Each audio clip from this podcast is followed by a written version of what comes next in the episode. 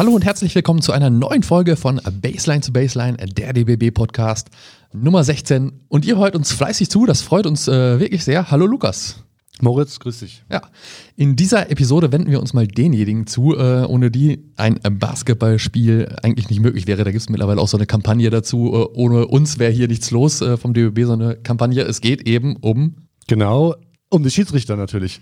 ähm, die Damen und Herren in Grau und Orange mit der Pfeife in der Hand, im Mund, im Mundwinkel. Äh, da gibt es ja auch verschiedene Varianten, wie man die Pfeife tragen kann. Auch immer interessant zu beobachten, finde ich.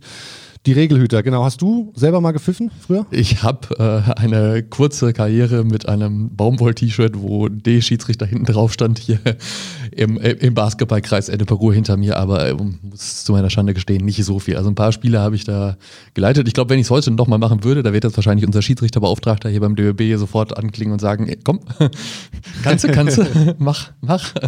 Dann wäre es auch was anderes, aber damals habe ich ja. mich nicht so wohl in meiner Rolle gefühlt und äh, habe es dann auch relativ schnell wieder gelassen.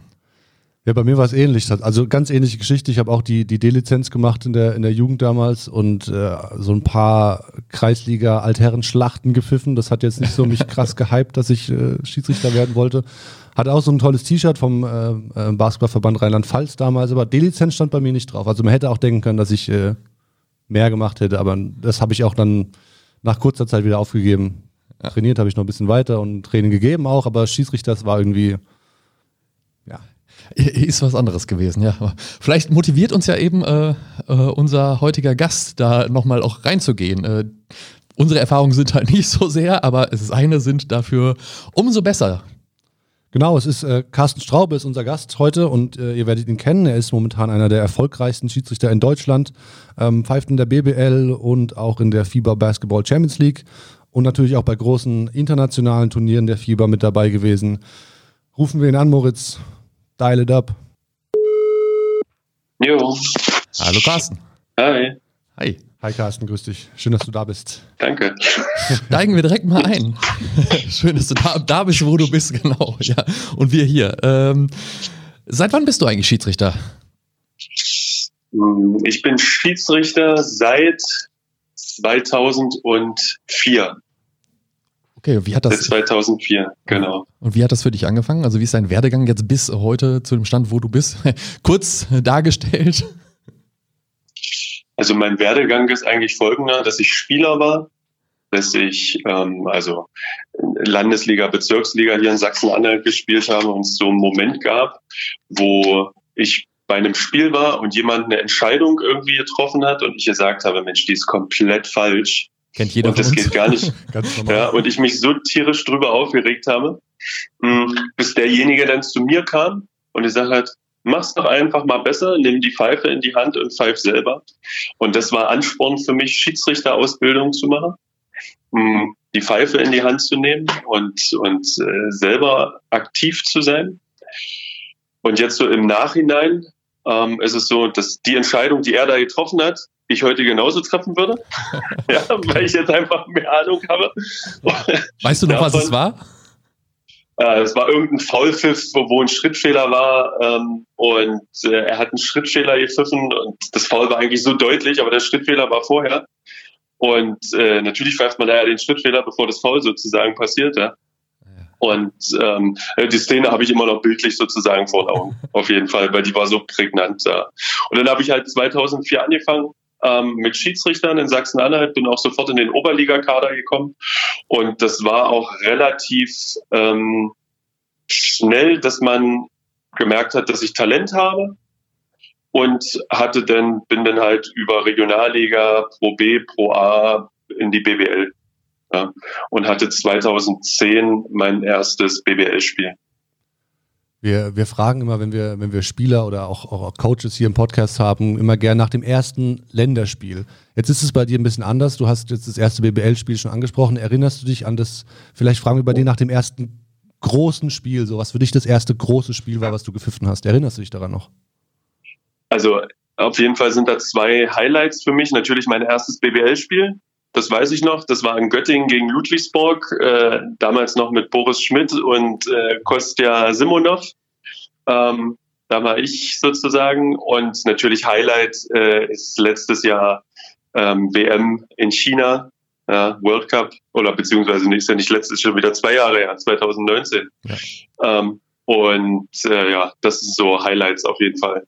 Da auf die WM kommen wir auch später nochmal zu sprechen. Aber wo warst du aufgeregter beim ersten BBL-Spiel oder beim ersten Länderspiel?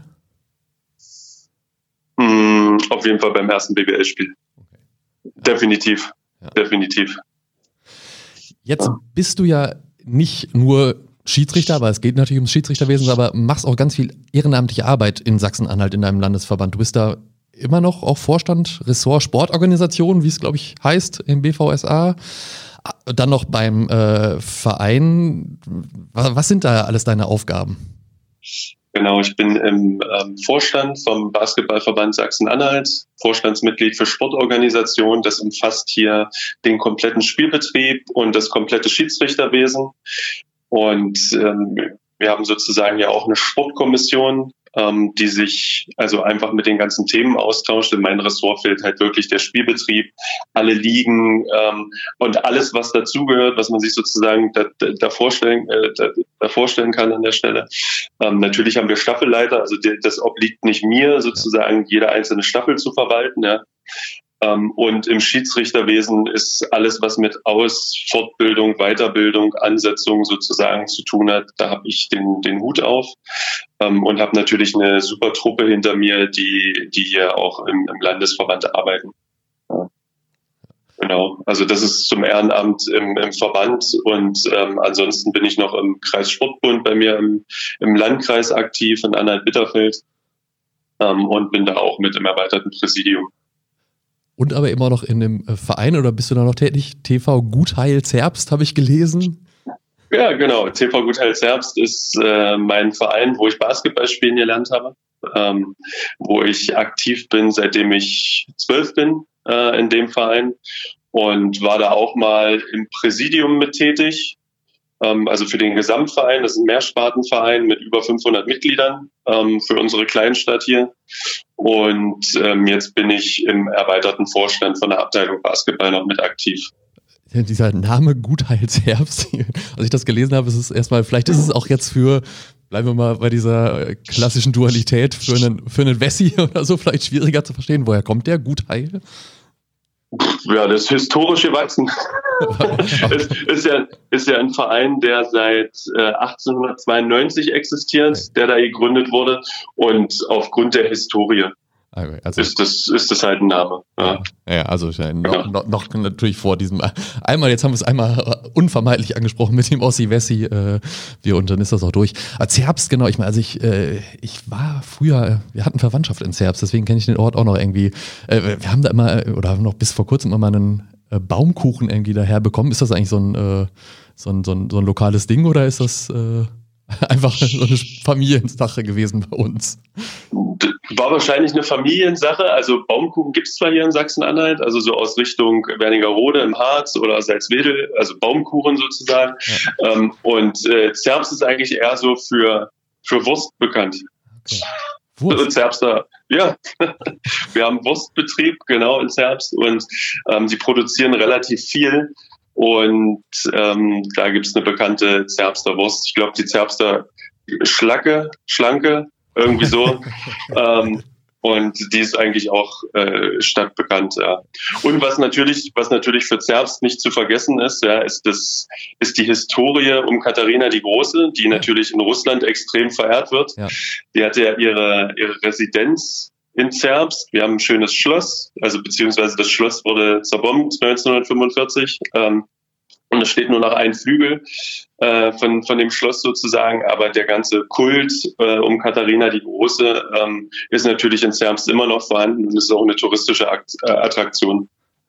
Und ich meine, man muss ja auch noch sagen, also äh, meine Burg ist ja auch irgendwo noch in der Nähe, ne? Da, äh, die Mor Moritzburg, weiß ich, ja. ist auch nicht so weit weg. Genau, ist hier um die Ecke in Halle, ne? Genau. Bin ja. ich irgendwo mal auf dem Weg Richtung Zerbst auch dran vorbeigefahren.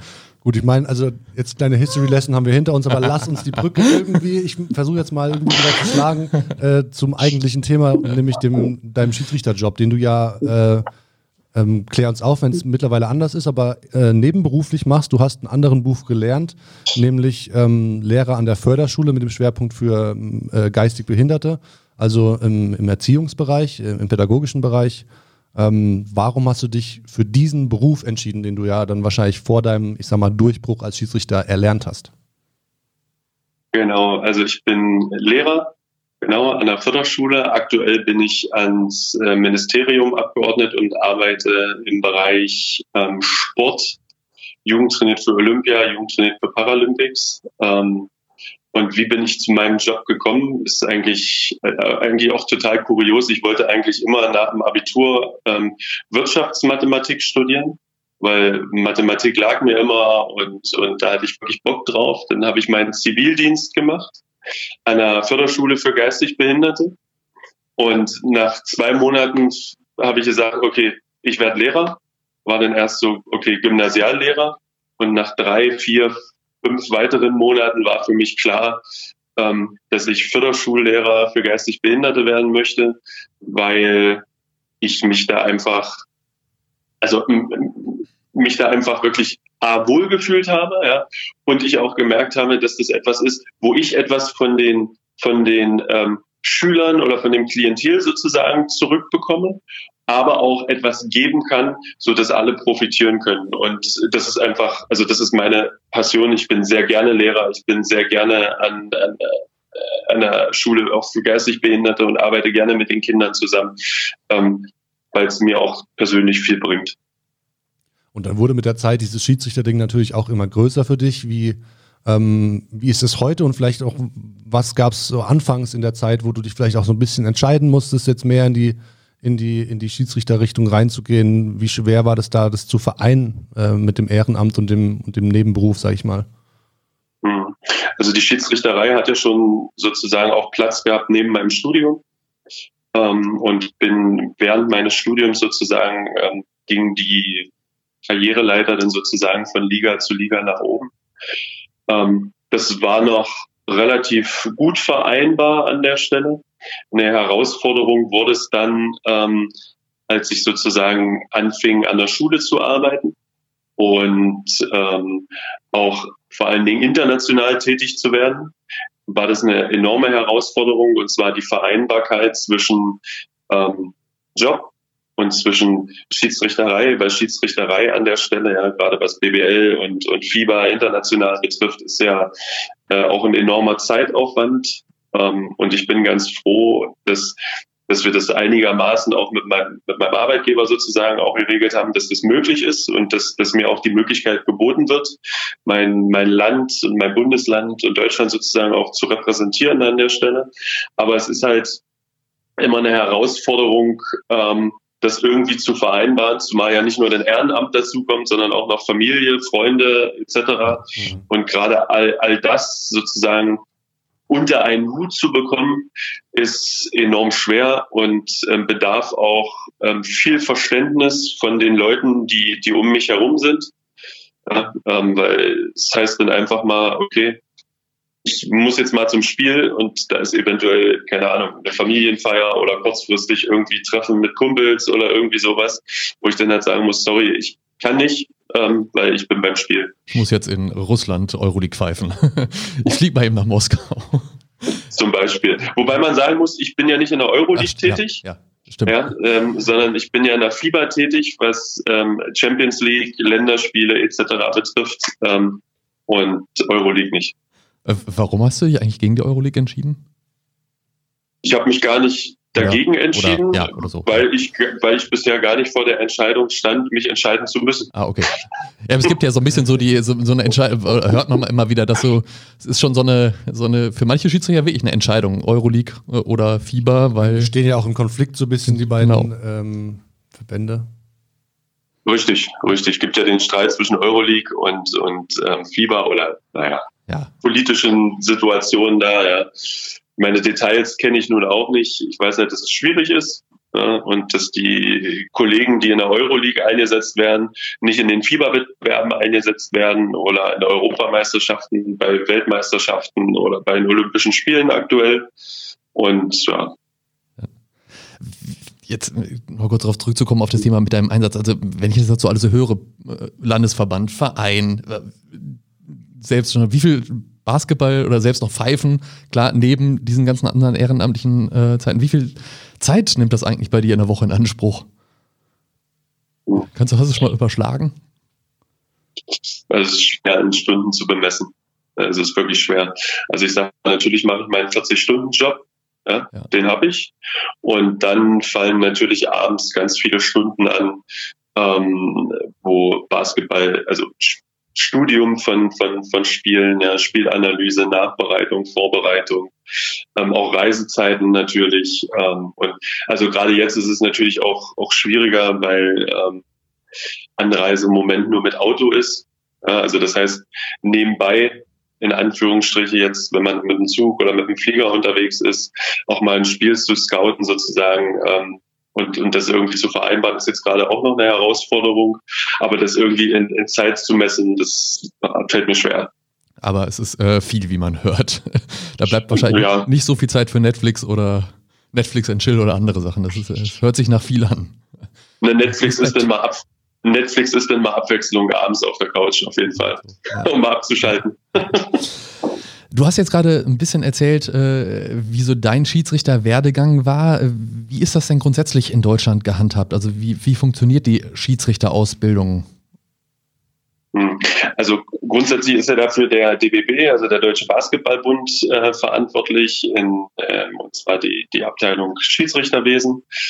Ähm, und das ist so, dass es ähm, fünf Lizenzstufen gibt, von Lizenzstufe E bis Lizenzstufe A, die dann jeweils nach den äh, Ligen sozusagen auch, auch ähm, angeordnet sind.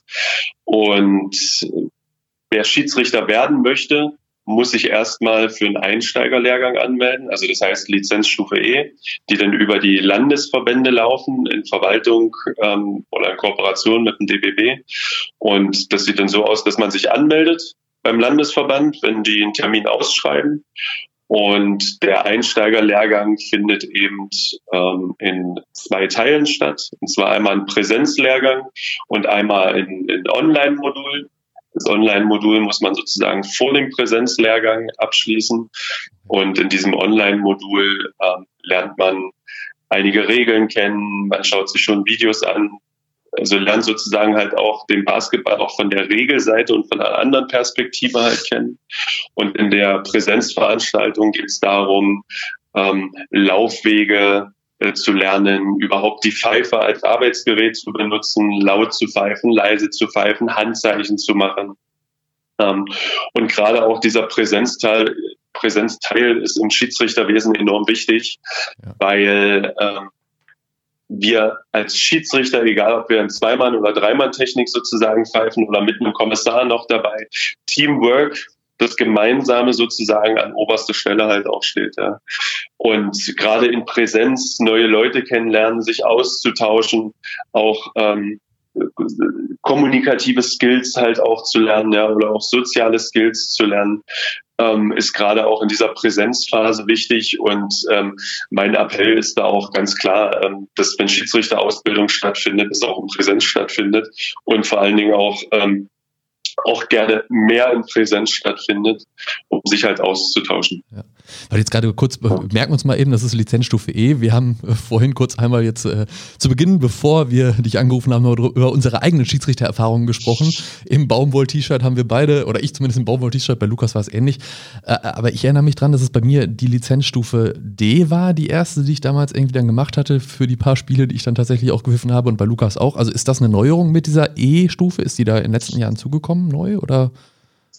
Na, die, dieses ganze Lizenzierungssystem gibt es jetzt, glaube ich, ach, da, äh, wird wahrscheinlich jetzt nicht korrekt sein, aber es gibt es seit fünf, sechs, sieben, acht Jahren irgendwie. Früher gab es ja immer mal noch die D-Lizenz, die B-Lizenz, genau. die C-Lizenz, die A-Lizenz. Und dieses System wurde eben jetzt durch diese Lizenzstufen ähm, also abgelöst oder wurde halt ein neues Format sozusagen entwickelt.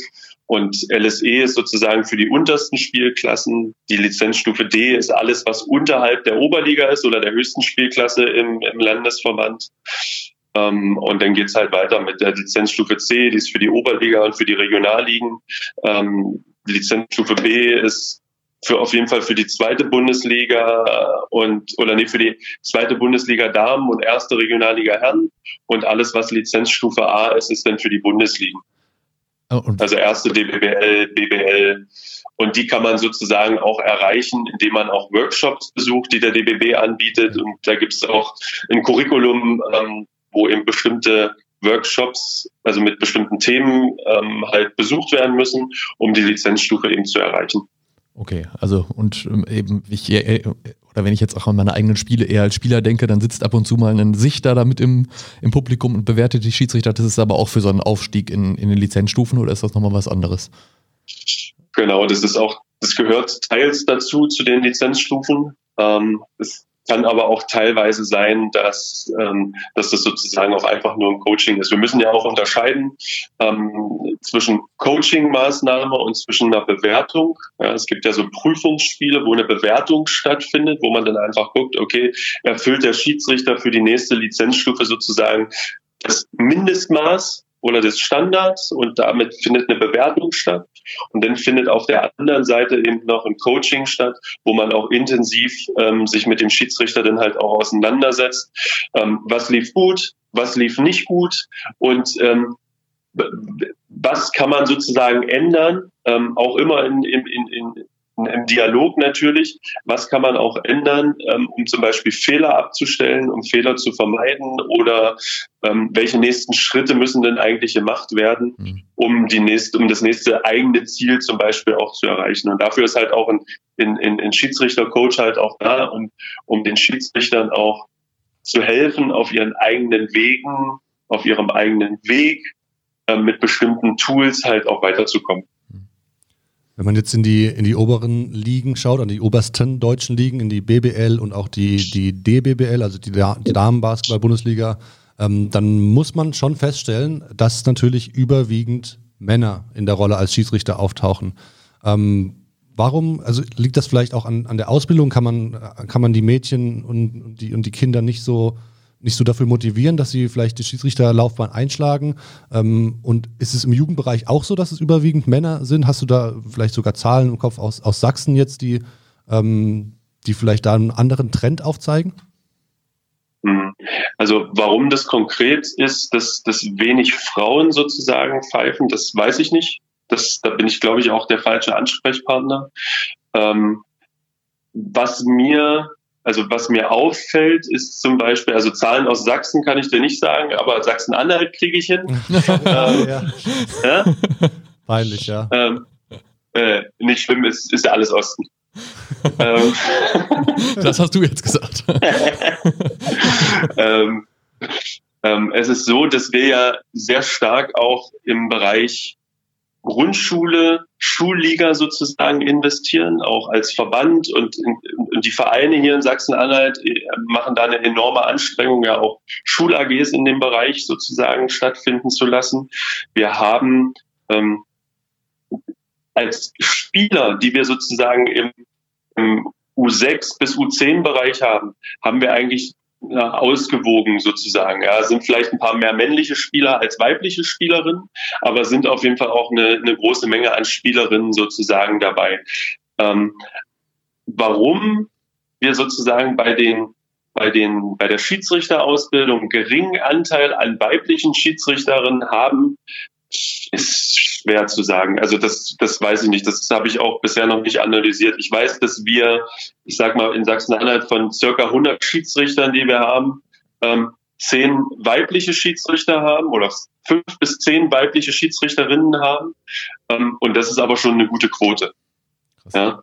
Mhm. Ähm, und ja, das ist ein, ein männerdominierter Sport, aber wir sehen ja auch, wir haben ja auch ein paar ähm, ich sag mal, Koryphäen jetzt auch äh, in, in Deutschland, ja, die, Fall, die auch zeigen, die auch zeigen, dass ähm, auch Frauen das können und gerade auch im Zeitalter von Gleichberechtigung und was auch immer, ja, ähm, ist es, ist es auch schwierig. Die FIBA hat ja jetzt zum Beispiel auch ein Projekt aufgelegt, ähm, weibliche Schiedsrichterinnen zu fördern in den Nationalverbänden, ja, also auch europaweit oder beziehungsweise weltweit. Und um einfach, weil, weil die FIBA wahrscheinlich auch festgestellt hat, okay, es ist sehr männerdominiert. Ähm, und wir unterstützen jetzt halt auch mal oder, oder fördern halt jetzt auch den, den weiblichen Bereich. Und Ähm, da kann was passieren, aber detaillierte Gründe Fall, fällt, fällt, mir schwer, was zu benennen. Jetzt hast du es gerade so schön äh, gesagt, ich weiß nicht, ob es jetzt äh, nur unbewusst war oder sich, das ist ein männerdominierter Sport. Also würdest du das Schiedsrichterwesen sozusagen auch fast schon mit als eigene Sportart äh, bezeichnen? Äh, nee, also das war nicht meine Absicht, an der Stelle das als Sportart zu bezeichnen, sondern ähm, also es, du siehst ja auch anhand der Zahlen sozusagen auch im Bundesliga-Bereich, ähm, dass mehr Männer sozusagen da aktiv ja, sind, ohne okay. jetzt hier eine Mann-Frau-Debatte irgendwie nein, aufzumachen, nein. überhaupt gar nicht.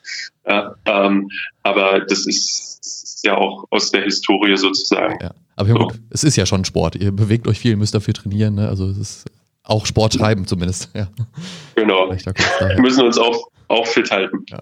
Genau, und der, der Weg ähm, ist ja quasi für euch dann auch, also bei dir lief es auch so, dass du erst Spieler warst und dann zum Schiedsrichter quasi ähm, geworden bist. Das heißt, der Weg ist erstmal so der gleiche, dass man in dem, in dem Mini-Basketball-Bereich, also ähm, bei, den, bei den jüngsten Kindern halt anfängt und sie überhaupt zum Basketball zu begeistern, weil wahrscheinlich macht es keinen Sinn, einen Achtjährigen also, äh, direkt als Schiedsrichter irgendwie zu rekrutieren. Ähm, Stelle ich mir schwierig vor. Ähm, da ist dann der gleiche Weg quasi für euch wie, wie auch für, für einen Trainer oder für, für Basketball generell. Ähm, gibt es oder kennst du Besonderheiten für einen, für einen Schiedsrichter im Mini-Basketball? Ich weiß zum Beispiel, dass immer wieder auch in der Öffentlichkeit die Debatte stattfindet, ob man nicht die Körbe runter machen sollte, also niedrigere Körbe einführen sollte. Dann haben die Kids vielleicht mehr Erfolgserlebnisse und, und bleiben eher am Ball und dann vielleicht auch gehen über zur Pfeife. Ähm, wie siehst du den, den, die Besonderheiten des Bereichs Schiedsrichter im Mini-Basketball? Ähm, das finde ich auch eine Herausforderung. Ähm, also ich, ich, ich fange mal allgemein an. Also ich glaube, so ein, so ein allgemeiner Weg, um Schiedsrichter zu werden, ist immer, dass man erstmal ähm, Spieler ist, ja, oder überhaupt ähm, im Training ist mit Ballsport. Ja. Wir können, ich will jetzt nicht sagen, man muss im jungen Alter jetzt auch aus, aus, aus Schulsicht oder aus Lehrersicht, man muss nicht unbedingt gleich mit, mit, mit Fußball mit vier, mit vier Jahren anfangen oder Basketball oder Volleyball oder was auch immer.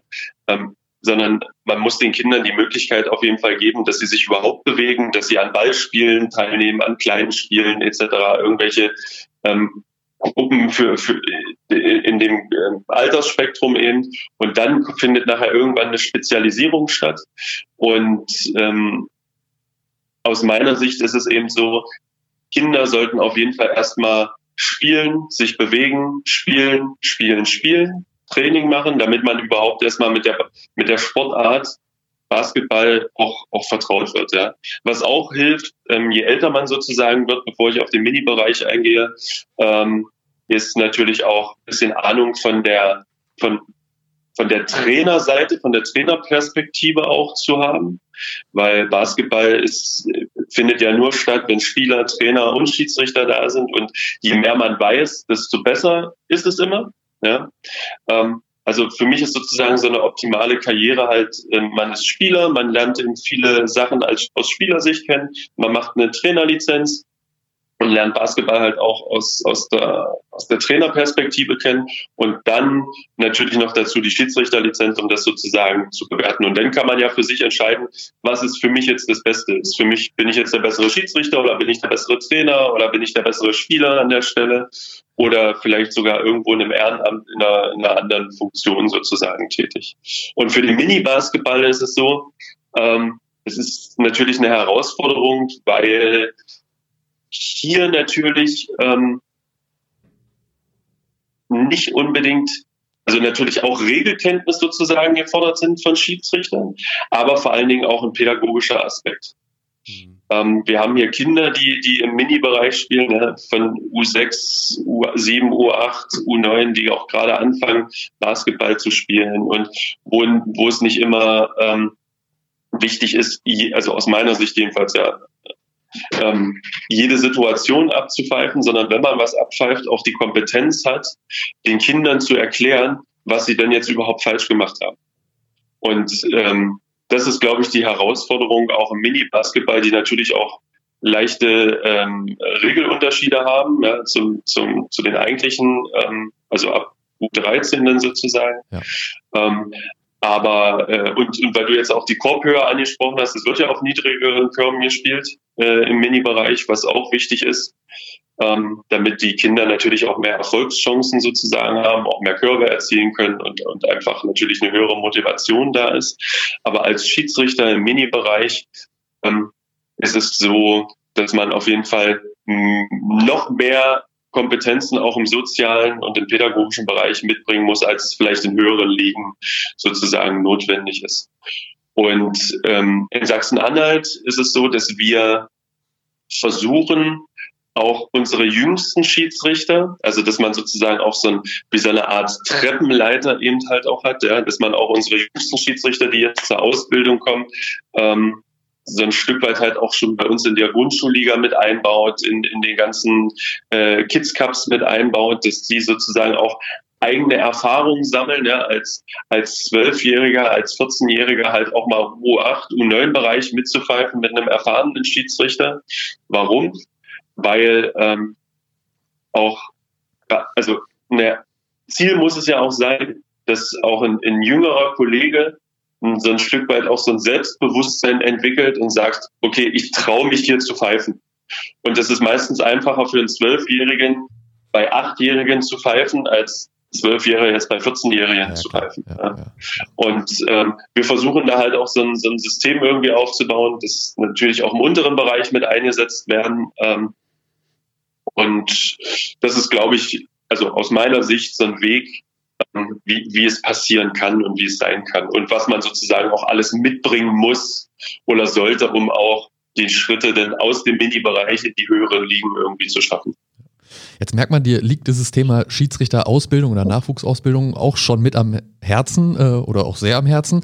Das hast du letztes Jahr im Sommer in dieser Situation, in der wir uns alle gerade befinden, ich hoffe, dass wir es nicht mehr so oft sagen müssen, weil es ja eben auch äh, Corona-bedingt ein Stück weit auch war, denke ich, äh, mit äh, Steve Bittner und Nico Rotter, zwei Kollegen von dir, äh, das Programm, Online-Programm RefEd äh, gestartet. Was hat es damit auf sich?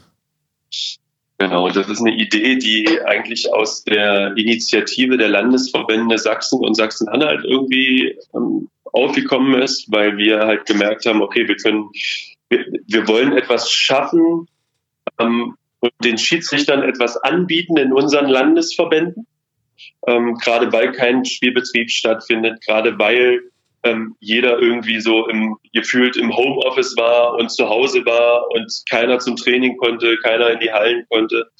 Und daraus ist es irgendwie entstanden, dann halt Steve und ich und dann kam Nico dazu und, und, und wir als Trio sozusagen ähm, haben dieses Projekt, das ist eine digitale Schiedsrichterbildungsinitiative. Ähm, und dazu haben wir dann halt, also das ist eine Kooperation mit vier Landesverbänden entstanden, also mit Sachsen, Sachsen-Anhalt, Thüringen und Bayern ähm, haben sich dann noch beteiligt. Ähm, und unsere erste Idee war halt, wir bieten 15 äh, Online-Seminare an für unsere Schiedsrichter in den vier Landesverbänden. Nach der Veröffentlichung war es so, dass wir ähm, so großen Zuspruch hatten und Nachfragen hatten aus allen anderen Bundesländern, äh, aus allen anderen Landesverbänden und sogar noch aus Deutschland sozusagen den deutschsprachigen äh, anderen Ländern, ähm, also Österreich, Schweiz, war sogar Holland und Dänemark waren einige Schiedsrichter dabei. Es waren auch ähm, FIBA-Schiedsrichter dabei, die sich sozusagen auch äh, unsere, ähm, also die sich sozusagen mit beteiligt haben als Teilnehmer. Und die Idee dahinter ist, dass wir Themen anbieten, die nicht in Aus- und Fortbildung ähm, beim DB, DBB äh, sozusagen stattfinden, sondern Themen, die man sonst nicht aufgreift, auch aus Wissenschaft, aus Psychologie oder von Basketball-Experten, ähm, die man sonst einfach nicht hat. Und daraus ist es halt entstanden. Und das war eine coole Sache. Das, das wurde richtig gut angenommen. Wir hatten auch immer eine hohe Teilnehmerzahl. Wir hatten ähm, super Themen auch. Ja? Und dann ist sozusagen die erste Staffel zu Ende gegangen. Und jetzt sagst du schon so Netflix-mäßig die erste Staffel, nämlich äh, startet bald eine zweite Staffel, haben wir gehört. Und äh, jetzt auch äh, gemeinsam mit dem DBB, also es gibt eine größere, noch größere Plattform. Ihr hattet ja schon eine große, aber vielleicht auch eine noch größere. Äh, wie, wie, wie geht das jetzt weiter? Was sind da die Pläne? Also die Pläne sind, dass wir ähm, ja eine zweite Staffel jetzt starten. Die beginnt jetzt Anfang Februar. Ähm, auch wieder in der Kooperation sozusagen mit Steve Bittner, Nico Rotter, mir und ähm, Oda Miani ist damit involviert. Der ist ja beim BBB ähm, für Schiedsrichter zuständig, genau, mal kurz genau. einen Disclaimer zu setzen, genau, ja. Ja, vom DBB, genau. Und wir starten jetzt ähm, wieder mit Webinaren und planen haben auch wieder eine, eine Reihe äh, sozusagen geplant. Ich glaube, es sind jetzt 15 Webinare, die wir planen, auch wieder bis Ende des Jahres. Ähm, und da sind auf jeden Fall wieder zahlreiche Referenten drin. Also wir starten jetzt am 3. Februar ähm, mit äh, Neja Kovacevic, ähm, auch BWL-Schiedsrichter, der auch im, vor allen Dingen auch also der auch im DBB mit aktiv ist und auch die Psychologie-Workshops äh, mit anbietet zum Thema Schiedsrichtervorbilder und authentisch pfeifen. Wir haben Kommunikationswissenschaftler dabei, ähm, der was zu zur Sportpsychologie für Schiedsrichterinnen sagt. Wir haben äh, zum Beispiel auch Jochen Böhmker dabei äh, vom DBB, ähm, der was zum, zum Spielverständnis und der Historie der Regeln sagt.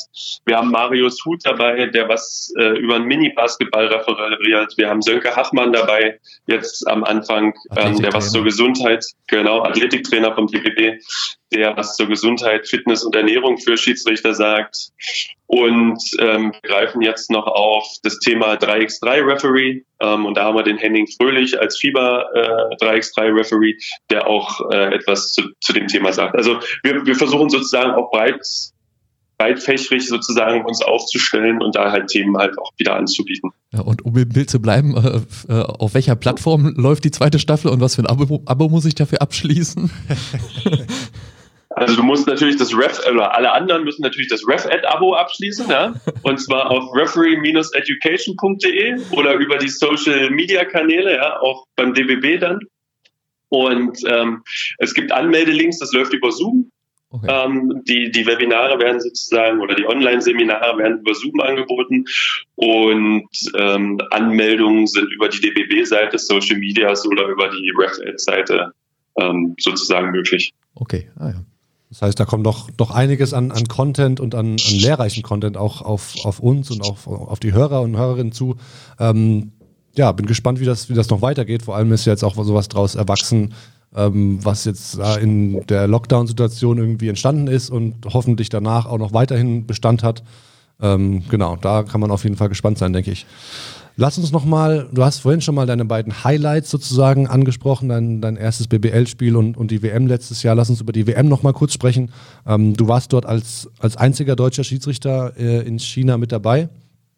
Wie war das für genau. dich, wie war das für dich bei der, bei der Weltmeisterschaft wirklich auf dem, auf dem Parkett zu stehen und, und da, ja, die, die Pfeife im Mund zu haben sozusagen? Die besten Spieler der Welt. Die besten Spieler der Welt zu pfeifen, ja.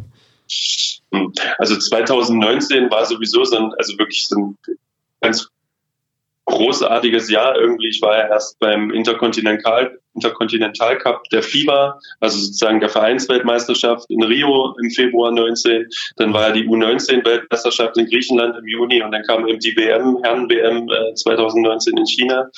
Ähm, das war natürlich, also da, dafür, dass ich erst sozusagen zwei Jahre internationaler Schiedsrichter bin und gleich zu einer WM oder diese Highlights sozusagen generell mitmachen durfte, das, das ist natürlich unglaublich. Ja. Ähm, und und ähm, war natürlich da auch total begeistert und euphorisch an der Stelle. Ähm, und die, die Reise nach China war natürlich auch mit sehr vielen Eindrücken, äh, von, von vielen Eindrücken sozusagen geprägt. Und die Spiele waren natürlich sensationell. Wir haben natürlich auch, ähm, wir mussten ja sozusagen eine Woche vor WM-Beginn da sein. Wir hatten ähm, noch ähm, in, in, in Camp sozusagen vorher, Klinik vorher, ähm, fünf Tage ähm, ganzen Tage durch. Natürlich auch Umstellung so vom Zeitrhythmus. Ähm, und äh, dann gingen die Spiele los. Und also das war schon, also wirklich richtig klasse. Also das ist eine Erfahrung natürlich auch in einem Land, wo man, also wo man sonst vielleicht auch nicht so oft hinkommt, ja, nach China und dann und dann halt auch viel von der Kultur noch mitkriegen kann, ja, und und ähm, das, also das ist wirklich äh, wenn nicht sogar das Highlight bisher in meiner Karriere. Gibt es da irgendein besonderes Erlebnis oder ein, ein, ganz besonderes, wo du sagst, das ist, äh, werde ich auf jeden Fall nie vergessen jetzt im Rahmen dieser WM? Na, also auf jeden Fall Besuch der chinesischen Mauer. ist, ist zum Beispiel was. Und dann laufen wir so, also wir waren so eine kleine Delegation an Schiedsrichtern, die da sind. Und dann laufen wir so ein bisschen auf der Mauer und dann sind auch vor allen Dingen ein paar Mädels, ja, die sprechen auf einmal Deutsch. Und ich dachte so, was denn, was denn hier los? Und dann waren da die, ähm, die Frauenmannschaft von Alba Berlin, war zur selben Zeit auch da, ja, wo, ja. wir, wo wir waren, weil die dann auch, ich glaube, irgendwelche Testspiele gemacht haben oder so. Ich glaube, eine Halle ähm, das halt auch, ja. Okay. Und das ist natürlich so ähm, krass, ja, einmal quer um die auf, auf die andere Seite sozusagen von der Welt geflogen, ja, und da trifft man äh, eigentlich Leute, die eigentlich 120 Kilometer von mir weg wohnen, so. Ja. Und natürlich, also absolutes Highlight, ich hatte die beiden Hauptrundenspiele äh, von China. Ah, okay. Gastgeber. Äh, vom ja. Gastgeber sozusagen vor ausverkaufter Halle. Also 14, 15, 16.000 in Guangzhou. Und ähm, draußen vor der Halle standen bestimmt doppelt so viele Leute nochmal. Und da, also die, die haben da auch eine Atmosphäre gehabt und die haben so, so, also so laut und, und so emotional auch. Also das waren schon Sachen, die ich, die von der WM sozusagen nicht vergessen werden. Kann man das überhaupt noch toppen? Also was willst du? Gibt es da noch irgendeinen Traum, den du dir noch verwirklichen willst? Natürlich, also ich sag mal, ähm, WM ist schon Nonplusultra, darüber kommt natürlich nur noch Olympia. Ja, und für jeden Sportler, egal ob es aktiver Sportler oder Schiedsrichter sozusagen oder Kampfrichter ist, ist natürlich das Ziel auch oder der große Traum zu äh, Olympia zu fahren. Ja. Oh, gibt's da, weißt du, ist das schon entschieden, wann, wenn es jetzt dann hoffentlich stattfindet im, im, im Sommer 2021, die Tokio 2020 Spiele, äh, hast du dir da schon Chancen ausgerechnet? Gibt es da welche? Weiß ich nicht. Also ich kann ich nicht sagen. Okay. Kann ich nicht sagen. Also nominiert, Nominierungen sind noch nicht raus. Okay. Wenn du jetzt vor so, einem, vor so einem Turnier stehst, sagen wir so ein internationales Tour, Turnier wie die WM, ähm, wann weißt du dann dann quasi, für welche Spiele du angesetzt wirst und, und wie läuft so eine Vorbereitung ab? Also hast du dann wochenlang, äh, nimmst du dir irgendwie Urlaub äh, vor dem Turnier, damit du, damit du den ganzen Tag scouten kannst? Ähm, wie, wie sieht so eine Vorbereitung auf so ein großes Turnier dann wirklich aus deiner Perspektive aus? Also die Nominierung für so ein Turnier erfolgt einige Monate vorher. Also so vier, fünf, sechs Monate vorher äh, ungefähr. Und das ist dann so, dass wir auch ein umfangreiches Trainingsprogramm sowohl Regelkunde, Regeltests als auch Fitnessprogramm sozusagen kriegen von der FIBA, wo wir uns dann halt ähm, vorbereiten müssen, äh, jeder individuell halt, ja, ähm, und die ganzen Daten, Tests etc. halt auch ähm, der FIBA vorlegen müssen. Und das eigentliche Scouting für die Teams, also bei der WM war es jetzt zum Beispiel so, ich wusste, ähm, bis sozusagen die Klinik losging in Peking, wusste ich gar nicht, in welcher Gruppe ich bin, sondern das wurde sozusagen erst uns mitgeteilt, als wir vor Ort waren. Und da ging dann sozusagen das Scouten der Teams los. Auch erstmal das Kennenlernen einiger Kollegen aus, aus anderen Kontinenten, die wir, wo, wo wir uns natürlich noch nicht kannten. Und dann ging die Scouterei los der Teams, für die, also in deren Gruppe wir sozusagen waren. Und so kurzfristig ist das dann bei internationalen Wettbewerben jetzt FIBA, Champions League oder Bundesliga auch? Also oder wie, wie kurzfristig weißt du da, welche Partien du wirklich letztendlich pfeifst? Also in der BBL wissen wir das meistens immer im Vormonat. Ähm, und Champions League ist, kommt drauf an, ähm, ob es jetzt am Anfang der Saison ist oder gegen Ende der Saison. Also meistens immer so zwei Wochen vorher und manchmal ist es halt auch erst einige Tage vorher, ähm, wenn es jetzt zum Ende der Saison hingeht und da sind noch irgendwelche brenzligen Partien oder wie auch immer. Ähm, da nehmen sich die Ansätze dann natürlich auch mal raus zu sagen, okay, wir warten jetzt mal ab, wie ist eigentlich der Tabellenstand und wie auch immer. Und da kann es auch schon mal sehr kurzfristig kommen. Und äh, zum Beispiel für die Champions League ist es so, ähm, dass wir die Teams immer vorher scouten. Es gibt auch so ein, so ein Formular, ähm, jetzt mal vereinfacht gesagt, wo wir unsere Kernpunkte auch, auch formulieren für das Spiel und für die Mannschaften, ähm, das auch auf eine Plattform hochgeladen wird, wo wir uns alle als Schiedsrichtergruppe sozusagen halt auch immer austauschen können. Und ähm, es findet auf jeden Fall immer eine bewusste Vorbereitung auf jedes Spiel statt. Okay, und dann wahrscheinlich auch nochmal am Spieltag selber, ne? Wie, wie läuft der so ab? Das, wann geht's da los?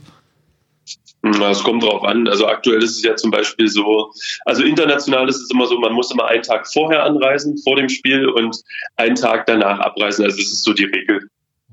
Ähm, wenn jetzt natürlich kürzere Distanzen sind, ähm, äh, ja, dann kann man schon mal mit dem, mit dem Auto irgendwie fahren oder, oder nach dem Spiel dann halt direkt abdüsen oder wie auch immer. Ähm, das ist international und national ist es ja aufgrund der aktuellen Situation so, dass wir weitestgehend ortsnah eingesetzt werden, so dass die Vorbereitung da im Moment so aussieht, ähm, dass wir zum Spiel, also jetzt der eigentliche Prozess ist zum Spiel hin, pfeifen, ähm, Coaching, Nachbereitung und wieder nach Hause fahren. Und die Vorbereitung auf das eigentliche Spiel findet natürlich dann mit der Nominierung schon statt, beziehungsweise ein, zwei Tage äh, vorher, ähm, indem man sich mit den Kollegen austauscht ähm, oder auch die Teams sozusagen auch nochmal anguckt und scoutet. Und das ist eigentlich, ähm, ja, das ist so der allgemeine Ablauf. Jetzt ist Basketball natürlich eine Sportart, wo so viele Aktionen aufeinander folgen, in ganz kurzer Zeit hintereinander passieren und du als Schiedsrichter das alles innerhalb von ja, Bruchteilen von Sekunden beurteilen musst. Ähm, was sind, gibt es für dich überhaupt so Situationen, die besonders knifflig sind, wenn jetzt irgendwie, äh, keine Ahnung, beim, beim Floppen zum Beispiel, war es ein Flop, war es ein Foul? Ähm, äh, was sind so die Situationen, die für dich am kniffligsten sind in dieser, in dieser Sportart, die wirklich ja sehr schwer auch dann in Bruchteilen von Sekunden beurteilt werden muss? Also ich glaube, es gibt viele Situationen, die eine Herausforderung darstellen, ja, weil, wie du es gerade beschrieben hast, es, ähm, also der Sport, also die beste Hallensportart der Welt, muss man natürlich auch sagen. Ja, ja ähm, Frage. ja, also da sind wir uns ja einig, ne? Oh, auch, auch Outdoor. Entschuldigung. Was denn sonst? Okay. ähm, ähm, ist natürlich eine Herausforderung. Das Spiel wird immer schneller. Die Kontakte werden auch immer schneller sozusagen. Die passieren, die passieren wirklich im Bruchteil einer Sekunde. Und gerade solche Situationen, du hast gesagt jetzt, und das Thema Flopping, Faking natürlich, ja, ist, ist natürlich eine Herausforderung, weil du genau beobachten musst, ähm, ist es ein Kontakt, der jetzt entstanden ist, ähm, verursacht, der jetzt einfach nur in Fallen irgendwie, um Kontakt zu schinden, um einen Foul zu schinden, ähm, was auch immer eine Herausforderung zu beurteilen ist, sind immer so ähm, Block-Charge-Situationen, also das mhm. heißt Offense-Defense, ähm, wo es so, sind ja immer so knappe Situationen, hat der Verteidiger jetzt schon eine legale Verteidigungsposition eingenommen, ja, nein. Ähm, und ähm, ich glaube, was auch immer eine Herausforderung ist, sind sozusagen ähm, Goaltending-Situationen. War der Ball jetzt schon im Steigen oder war der schon im Fallen? Berührt er den Ring? Ist der jetzt im, im äh, schon mit einem Bruchteil irgendwie im Korb drinne? Ja, nein. Und das geht ja manchmal so schnell und und, die Spieler sind ja auch so athletisch, dass die ja so hoch springen können, ne? Mhm. Ähm, dass das schon eine Herausforderung darstellt. Und ähm, wir oder ich natürlich das halt stets und ständig auch trainieren müssen. Ja, trainieren an der Stelle mit mit ähm, Videos vor allen Dingen, ja, Videoanalysen, also dass wir solche Szenarien einfach haben ähm, und solche Szenen halt auch immer wieder angucken, damit man sie auch, äh, ich sage jetzt mal so vom geistigen Auge eben visualisieren kann. Und ähm, das ist das eine. Also, dass man sozusagen auch schon so, ein Stück weit mental vorbereitet ist, wenn die Situation auf dem Spielfeld passiert. Ähm, ist natürlich, Video ist natürlich nicht unbedingt ein Ersatz dafür, wenn es in Real Life passiert, weil da natürlich auch noch anderer Druck sozusagen halt auch ist, ja, aber es, es unterstützt halt das Lernen. Und ähm, ähm, auf der anderen Seite sich natürlich auch regelmäßig mit den Kollegen auszutauschen da. Gibt also es, das auch. Gibt es, gibt es eine Entscheidung, die dir vielleicht im Kopf geblieben ist, die eine besondere Tragweite hatte, so die vielleicht, eine, vielleicht nicht deine schwerste Entscheidung in einem Spiel, aber einfach so eine, die ähm, wirklich vielleicht auch echt was bedeutet hat sozusagen in, im, im großen Bild? Hm, nee, also kann ich mich nicht dran erinnern. Also weil, weil dafür habe ich einfach auch zu viele Spiele und zu viele Entscheidungen, die wir halt auch ja. oder die ich halt auch immer treffen muss. Ja, es ist ja nicht nur eine Entscheidung ist ja nicht nur ich pfeife einen Foul oder ich pfeife einen Ausball, sondern eine Entscheidung ist ja halt auch ich pfeife bewusst nicht, sondern entscheide auf No Call. Mhm. Ja, sowas, das ist ja auch schon eine Entscheidung. Ich kann mich jetzt, also ich habe keine sozusagen im Kopf, wo ich sage, oh, da habe ich extrem irgendwie einen Fehler gemacht oder oder die war jetzt so extrem, hatte so eine extreme Tragweite, dass das ähm, irgendwo Einfluss hatte. Also nicht jetzt so bewusst. Aber umgekehrt, ich meine, du sagst das jetzt gerade Fehler, wie so wie jeder Spieler und jeder Trainer auch Fehler macht, machen ja auch Schiedsrichterfehler und ich finde find immer gut, wenn sie, also die besten Schiedsrichter und die bei mir immer den, den meisten Dampf rausnehmen, äh, wenn ich jetzt als Spieler da gerade irgendwie aggressiv und sagt, ja gut, äh, habe ich jetzt gerade falsch gemacht, achte ich beim nächsten Mal anders drauf. Also wenn dieses, dieses Zugeben so ist, das finde ich auch Transparenz. Ja. Transparent finde ich super. Also dann bin ich, bin ich auch direkt mundtot sozusagen gemacht, weil dann meckere ich auch nicht mehr, dann das ist alles super. Äh, jetzt äh, passiert es ja wahrscheinlich bei dir auch, dass du im Nachhinein irgendwie mal denkst, okay, da war es ein falscher Pfiff und du siehst es im Videostudium, äh, Studio hinterher, äh, Videostudium, so rum doch, oder der Instructor sagt, äh, da an der Stelle war es vielleicht nicht richtig. Wenn es jetzt eine spielentscheidende Situation wäre oder auch nicht, wo du vielleicht mal dann hinter siehst, nicht richtig entschied, äh, entschieden zu haben, belastet dich das dann auch oder denkst du, okay, das ist jetzt einfach menschlich ein Fehler und nächstes Mal mache ich es besser? Also, wie du schon anmerkst, Fehler gehören dazu.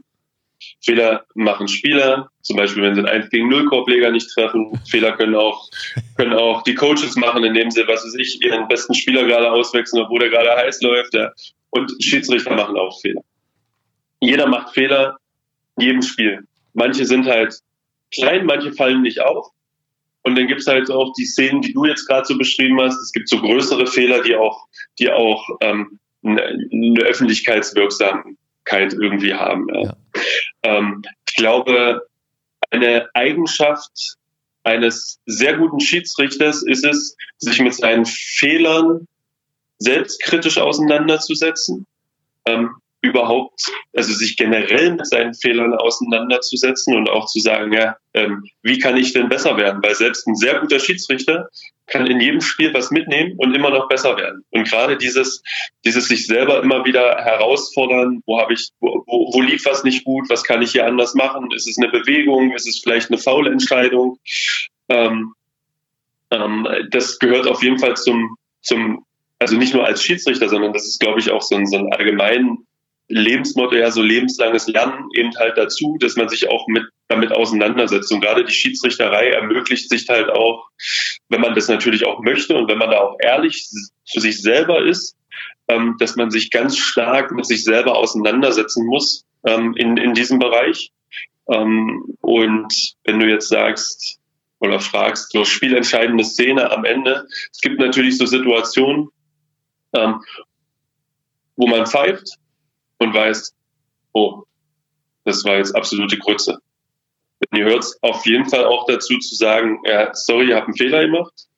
Ähm, in einigen Ligen, in den höheren Ligen, haben wir natürlich noch die Möglichkeit, ähm, die eine oder andere Situation durch, durch ähm, Instant Replay, also durch Video sozusagen, eventuell nochmal zu ändern, aber auch nicht alle Situationen. Und manche Situationen sind dann eben so, okay, dann ist das jetzt passiert, das ist eine Tatsachenentscheidung, das ist doof, das ist nicht korrekt, aber ändern können wir das jetzt nicht mehr und jetzt müssen wir, oder jetzt muss ich als Schiedsrichter oder derjenige, der den Fehler eben macht, ähm, eben damit umgehen und ähm, dazu auch stehen. Und manchmal, äh, ihr hört es halt auch dazu, ähm, sich damit zwei, drei, vier Tage auseinanderzusetzen.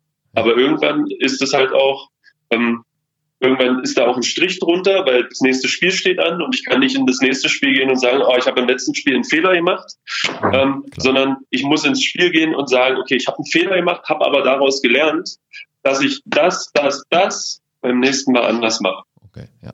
Ja? Oder probiere es anders zu machen. Und ich glaube, das muss eher der Ansatz sein, aus den Fehlern zu lernen, um damit stärker beim nächsten Mal rauszugehen. Und ich meine, unabhängig davon, ob eine Entscheidung jetzt äh, richtig oder falsch war, ist, äh, gibt es immer Spieler, die oder auch Trainer oder auch Zuschauer, vor allen Dingen, vor allen Dingen vielleicht sogar Zuschauer, die mit einer Entscheidung nicht d'accord sind oder die nicht gut finden. Das ist ja auch was, was Schiedsrichter immer wieder trifft und vielleicht auch dich schon getroffen hat, nämlich entweder auf dem Spielfeld, ne, Kritik oder vielleicht im schlimmsten Fall auch eine Anfeindung. Äh, wie gehst du damit um? Nimmst du das vielleicht, also nimmst du das mit oder auch vielleicht ins Privatleben, wenn es richtig heftig war? Ich weiß nicht, ob es so Situationen für dich gab oder ist das dann auch mit Spielende vorbei? Ich meine, es ist ja so, dass äh, jeder Zuschauer, der draußen ist, meint, der bessere Schiedsrichter zu sein. Ja? Was ja auch in Ordnung ist. Ja. Ähm, wo ich mir aber manchmal auch wünschen würde, dass äh, auch diejenigen wenigstens mal probieren, ähm, sich mal aufs Spielfeld zu stellen und mal zu pfeifen und nicht immer nur zu meckern oder zu kritisieren oder okay oder einfach auch den Dampf rauszulassen. Ja. Ähm, es ist so, dass dass mich am Anfang meiner Karriere sowas natürlich das, das, das kommt oft vor. Ich meine jetzt in, jetzt gerade ohne Zuschauer ist, ist, ist, ist ein anderer Druck da. Ja ähm, ist natürlich auch, also die Zuschauer fehlen auf jeden Fall, ja, weil, weil einfach auch nochmal ein gewisser emotionaler Druck oder überhaupt Druck oder Energie halt auch nochmal von den Zuschauern aufs Spielfeld kommt, zu den Spielern kommt und da entsteht natürlich auch ein Stück weit mehr. Aber ähm, ich habe mich früher wirklich mehr damit beschäftigt, sozusagen, auch persönlich damit beschäftigt, ähm, dass das sozusagen mich auch belastet hat. Aber man muss natürlich auch unterscheiden, oder das war sozusagen auch mein Weg, damit umzugehen. Ähm, wenn Kritik aufkommt oder dann hat es ja bestimmte Formen sozusagen. Ja. ja. Liegt es daran, weil ich einen Fehler gemacht habe? Okay, dann muss ich halt auch sehr selbstkritisch sein äh, und sagen, okay, es lag an mir, weil ich einen Fehler gemacht habe, ist das und das und das entstanden. Aber es gibt natürlich auch so Situationen, wo es einfach ganz klar ist, wo, wo, wo ich auch eine richtige Entscheidung treffe und trotzdem irgendwas kommt. Und man muss natürlich, oder, oder für mich war es halt zu unterscheiden, geht es jetzt gegen mein graues Hemd als Schiedsrichter oder geht es gegen mich, Carsten, persönlich, ja, ja. Als, als Mensch. So, und für mich ist sozusagen immer die Abwägung, okay, das geht gegen den Schiedsrichter. Und deswegen ähm, belastet mich das nicht. Aber es gibt natürlich auch, also wo, wo, wo ich auch mal so eine Lanze brechen muss, ja, ähm, es gibt natürlich auch viele Zuschauer, die derb ausfällig werden und mich mit, mit, mit, mit, also nicht nur mich, sondern uns Kollegen sozusagen auch mit Wörter betiteln, die ich, ähm, die ich selbst von meinen Schülern nicht höre, ja. So. Und da ist es manchmal auch schon schwer, sozusagen, mh, hm, oder sagen wir anders, es ist eine Herausforderung, da auch wegzuhören und das nicht, ähm, nicht persönlich zu nehmen. Aber da sind manche Kommentare auch dabei, die aus Zuschauerbereichen auch in den letzten Jahren, die es nicht einfach machen. Und man muss sich halt wirklich, und das ist auch nochmal was, was im Bereich Fehleranalyse sozusagen halt auch geht, man muss sich halt auch mit sich selber irgendwie auseinandersetzen ähm, und, und da auch selbstkritisch mit sich selber umgehen. Ja. Und das halt auch analysieren und, sage ich mal, auch so ein gewisses Fell auf der einen Seite aufbauen, ja, aber auf der anderen Seite, man muss auch nicht alles ertragen. Ja, also das auch nicht. Und als Schiedsrichter auch nicht.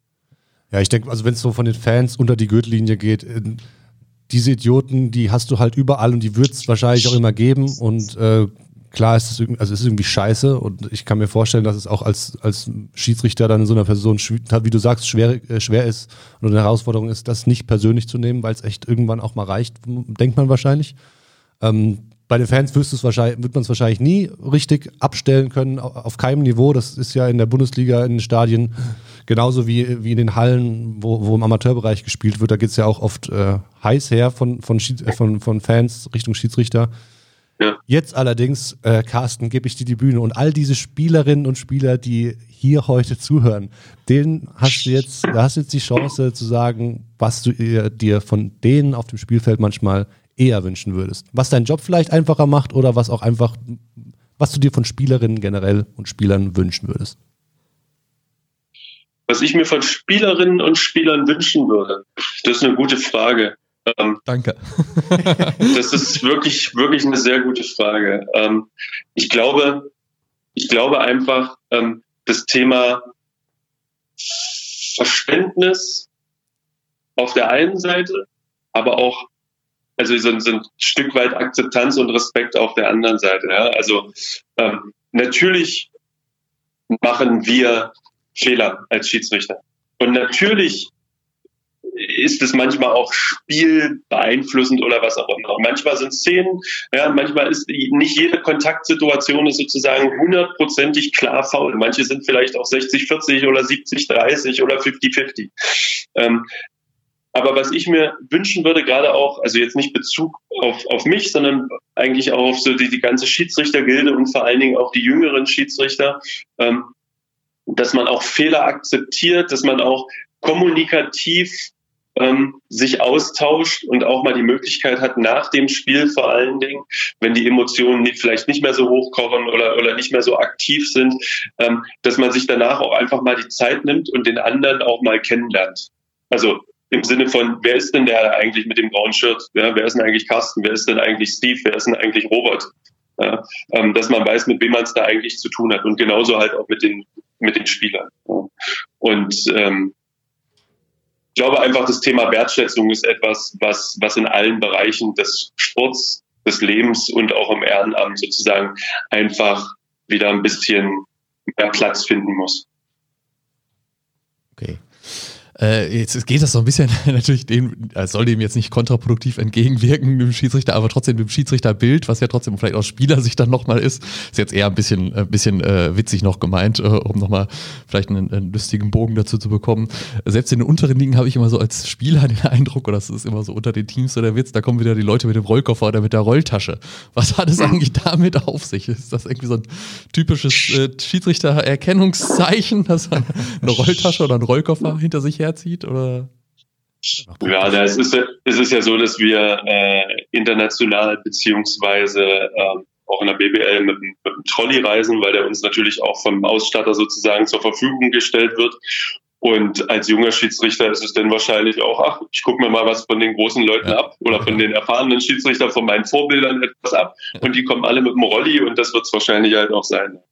Wobei man auch sagen muss, ähm, äh, auch in den unteren Ligen, warum kommt man da mit dem Rolli an? Das kann man genauso mit einer Sporttasche machen oder wie auch immer, weil ähm, das ist halt sportlich, ja. Und als Schiedsrichter bin ich natürlich auch Sportler an der Stelle. Auch in, also in den unteren Ligen vor allen Dingen auch. Ja. Jetzt, ja. Äh, ja, ich wollte nicht ins Wort fallen. Wenn du noch was, noch was zum Thema hast, bitte. Nee, nee, aber das ist ein gutes Beispiel, das du gerade gebracht hast. Das höre ich auch bei uns im Landesverband öfter. Ach, da kommt schon wieder der mit dem Trolley. ja. ja. super. Jetzt haben wir ähm, vielleicht abschließend noch, ähm, haben wir jetzt einen richtig tiefen ähm, Eindruck bekommen vom Schiedsrichterwesen. Ich glaube, es war, war super informativ. Ich fand es äh, super interessant. Ich habe ganz viele neue Sachen gelernt. Ähm, vielleicht, wenn jetzt einer oder hoffentlich mehrere der, der Zuhörerinnen und Zuhörer angefixt ähm, äh, ist, äh, und gerne auch Bock hat, Schiedsrichterin oder Schiedsrichter zu werden und eben mit Rollkoffer in die Halle ziehen möchte. Ähm, wir haben vorhin auch schon ein bisschen das Thema äh, angesprochen, aber vielleicht nochmal einfach kurz und knapp abschließend. Was ist für dich der beste Weg und äh, oder wo fängt man am besten an, wenn man Schiedsrichter werden möchte? Also ich glaube, der erste Schritt ist, wenn man selber Spieler ist, im Training einfach mal auszuprobieren, mal die Pfeife in den Mund zu nehmen und bei einem Training, ähm, sobald es natürlich wieder möglich ist, einfach mal beim Training zu pfeifen. Deine Teamkameraden zu pfeifen, einfach mal zu sagen, hier, ich möchte mal ausprobieren, ist das überhaupt was für mich oder ist das nicht? Wenn man dann feststellt, okay, es ist was für mich, okay, dann geht man eben mal zur Ausbildung und meldet sich über einen Landesverband an oder über seinen Schiedsrichterobmann im Verein. Und ähm, das ist sozusagen der Weg und der, äh, und, und, und der Schritt, ähm, wie es wie es sein sollte. Also zuerst Erfahrung auch einfach mal sammeln, ob das überhaupt was für einen ist. Ähm, und nicht gleich in, ach hier, ich habe hier jemanden, ich melde den mal an für die Schiedsrichterlehrgang ähm, und der pfeift sozusagen das erste Mal beim Lehrgang. Ja, also der optimale Weg in der idealen Welt ist halt, ich probiere mich vorher schon mal aus und danach mache ich die Lizenzstufe. Super, dann, dann würden wir dir einfach mal so äh, Danke sagen ja. für, deine, für deine Zeit und deine, deine tiefen Einblicke in, in, das, in das Schiedsrichterwesen. Und ähm, wird natürlich auch in diesem Podcast und, und mit RefAd, das auch immer wieder eine Rolle spielen wird beim DBB in Zukunft, eine, eine, eine größere Rolle einnehmen. Ähm, Schiedsrichterwesen wird, wird immer mal wieder drin vorkommen. Und ähm, vielleicht sprechen wir uns ja auch nochmal bei Gelegenheit. Würde mich freuen. Ja, Sehr gerne. Vielen Dank für die Möglichkeit. Ja. ja. Ähm, gerade weil das Thema Schiedsrichterwesen oder Schiedsrichterei auch also eins der, der Eckpfeiler natürlich auch in unserer Lieblingssportart sozusagen ist. Ja. Ähm, und ich glaube, es ist halt auch wichtig, ähm, auch ich sag mal, öffentlichkeitswirksam darüber zu sprechen, was wird hier überhaupt gemacht, weil ähm, viel Einblick oder so viel Einblick ähm, hat man, glaube ich, auch als Außenstehender nicht immer in diese Thematik. Deswegen vielen Dank für den Einblick und äh, ja. bis bald. Danke euch. Ciao, Carsten, mach's gut. Tschüss. Ciao. Ja, wow. Ja. Ähm, haben wir heute mal wieder den, den Zeitrahmen ordentlich äh, ausgekostet und vielleicht sogar ein bisschen gesprengt, aber ich ja. denke, es hat sich, hat sich voll gelohnt. Also ja.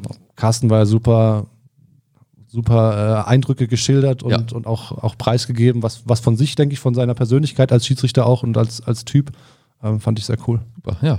Ich hoffe, es hat euch auch gefallen. Das war's äh, für heute wieder bei Baseline zu Baseline, der DBB Podcast. Genau. Und wir machen nächste Woche schon weiter für euch. Außerhalb der, der normalen Reihenfolge gibt es am 4. Februar die nächste Folge von uns.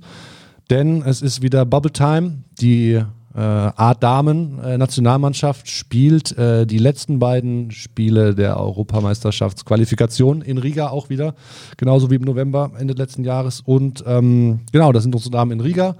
Und wir werden mit einer oder mehreren oder wie auch immer, schauen wir mal, mit wem wir sprechen, ähm, Ihr werdet es dann zeitnah erfahren und äh, das wird bestimmt spannend. Wenn euch diese aktuelle Folge gefallen hat, dann lasst uns gerne ein Like da und abonniert uns auf der Podcast-Plattform eurer Wahl. Lob, Anregungen, Kritik und wie immer gerne alles per Kommentar, Mail, Brieftaube oder was auch immer. So, jetzt machen wir aber auch einen Deckel drauf. Hammerfeld. Macht's gut. Bleibt gesund, bis bald. Tschüss.